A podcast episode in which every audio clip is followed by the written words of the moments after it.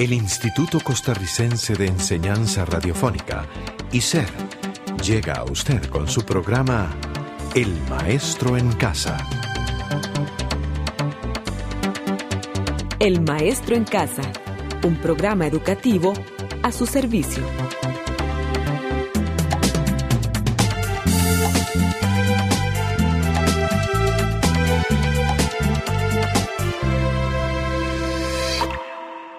Hello, students. How are you today?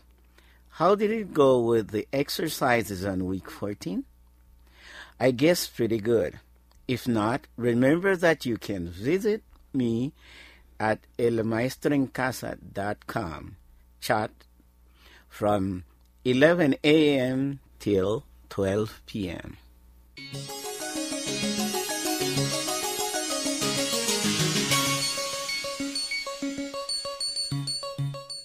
Today's program will have you identifying types of services, asking and giving information as to where services are provided, and how to accept or reject goods and services. Listen up. Listen to the song, A Mixed Contract.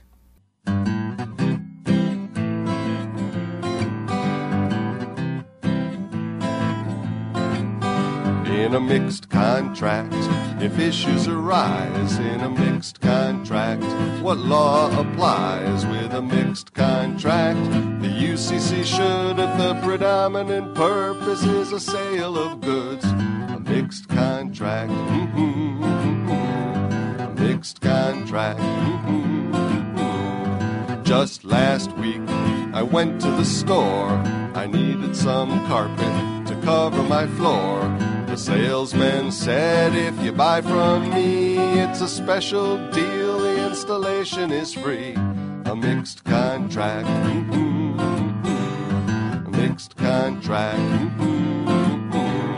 The workers came in, they put the rug down. This carpet's not right, I said with a frown. Ah, luckily with the UCC, there's perfect tender and warranty. Contract, if issues arise. A mixed contract. As we heard in the song, goods and services can be exchanged. This means, for example, that I give you the translation service for free, but you give me a painting free of charge too. There's no money in return for either part. This kind of exchange of services and goods is called barter and trade. That's to say that goods and services can be obtained through barter practices. There is another way of obtaining goods and services. Yes? How? Services may be obtained by paying a percentage to the government and being able to use it whenever you require. I don't understand. Can you explain, please? See, The government reduces a determined percentage of your salary. I think it's a 9%, which goes to the Social Security Service. So each time you are sick and need to receive medical attention, you just go to any of the clinics with your carnet and get the service. Oh, that's good. And can you get a surgery too or dental assistance? Oh, yes. And if you check the prices the private doctors are charging, it is worth to pay the 9%. Believe me. Now I understand. The fire department, the police department, the Red Cross, the ICE, and 911 are services because users do not pay the real charge since there is a government subsidy. That's why we can pay less money for the service. That's exactly what happens.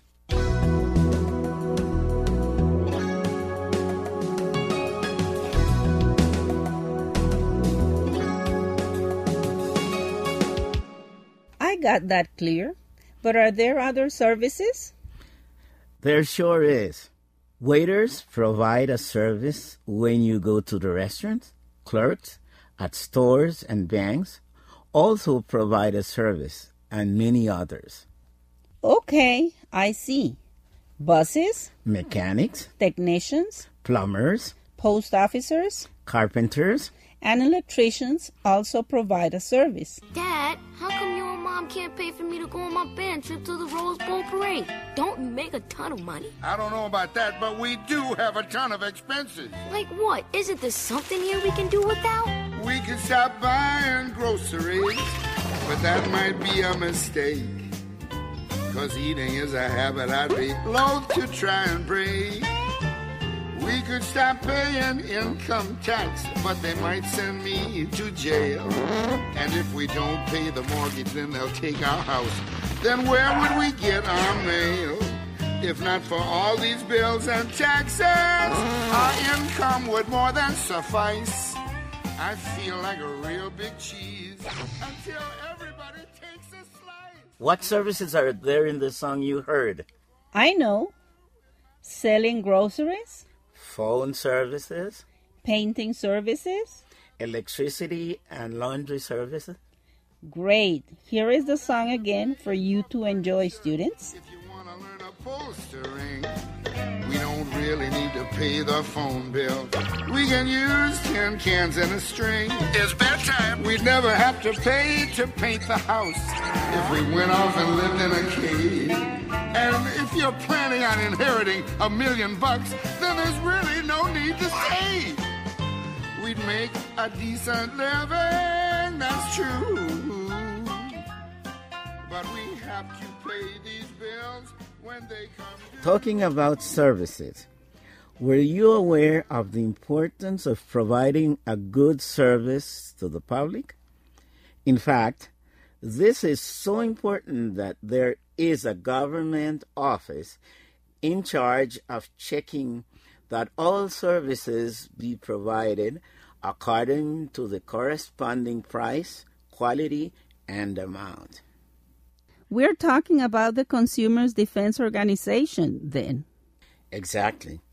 This is the entity that monitors that a service is given on time, under the adequate condition, and with the corresponding quality.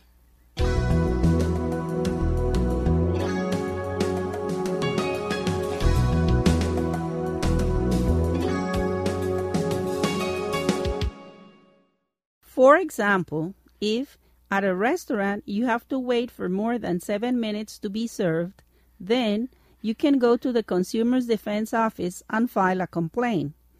And the restaurant will have to provide some kind of reward for the poor service.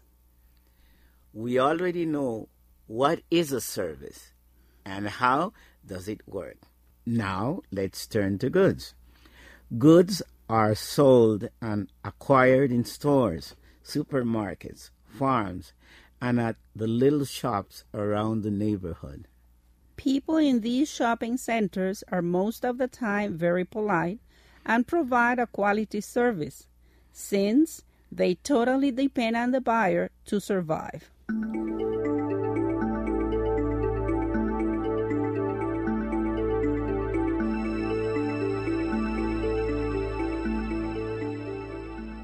Sometimes there might be specific goods and services that are not easy to find.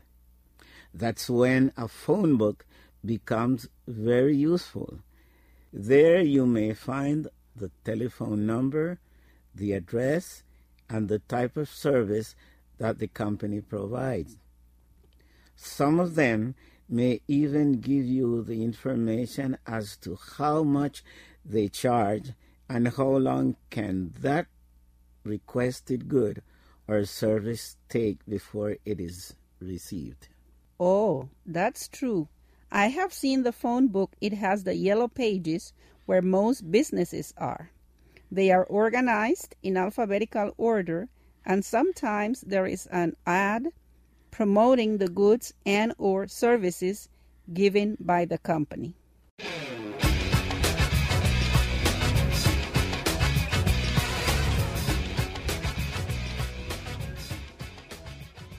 Remember, students, that goods are products you buy and service are things others do for you and you pay. You bring a little in with a part-time job. All we ask is that you do your best. If you earn a little here and save a little there, we'll try to come up with rest. We can't stop the money from trickling out, but we can control how it flows. And we can start by being aware of where the money goes.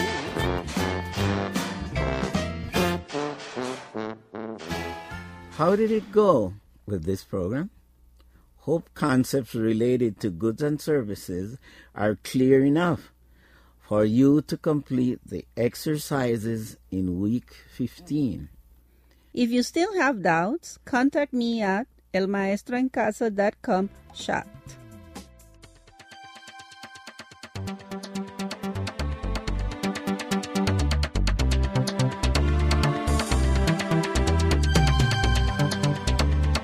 Este programa fue producido por ICER, en colaboración con el Ministerio de Educación Pública.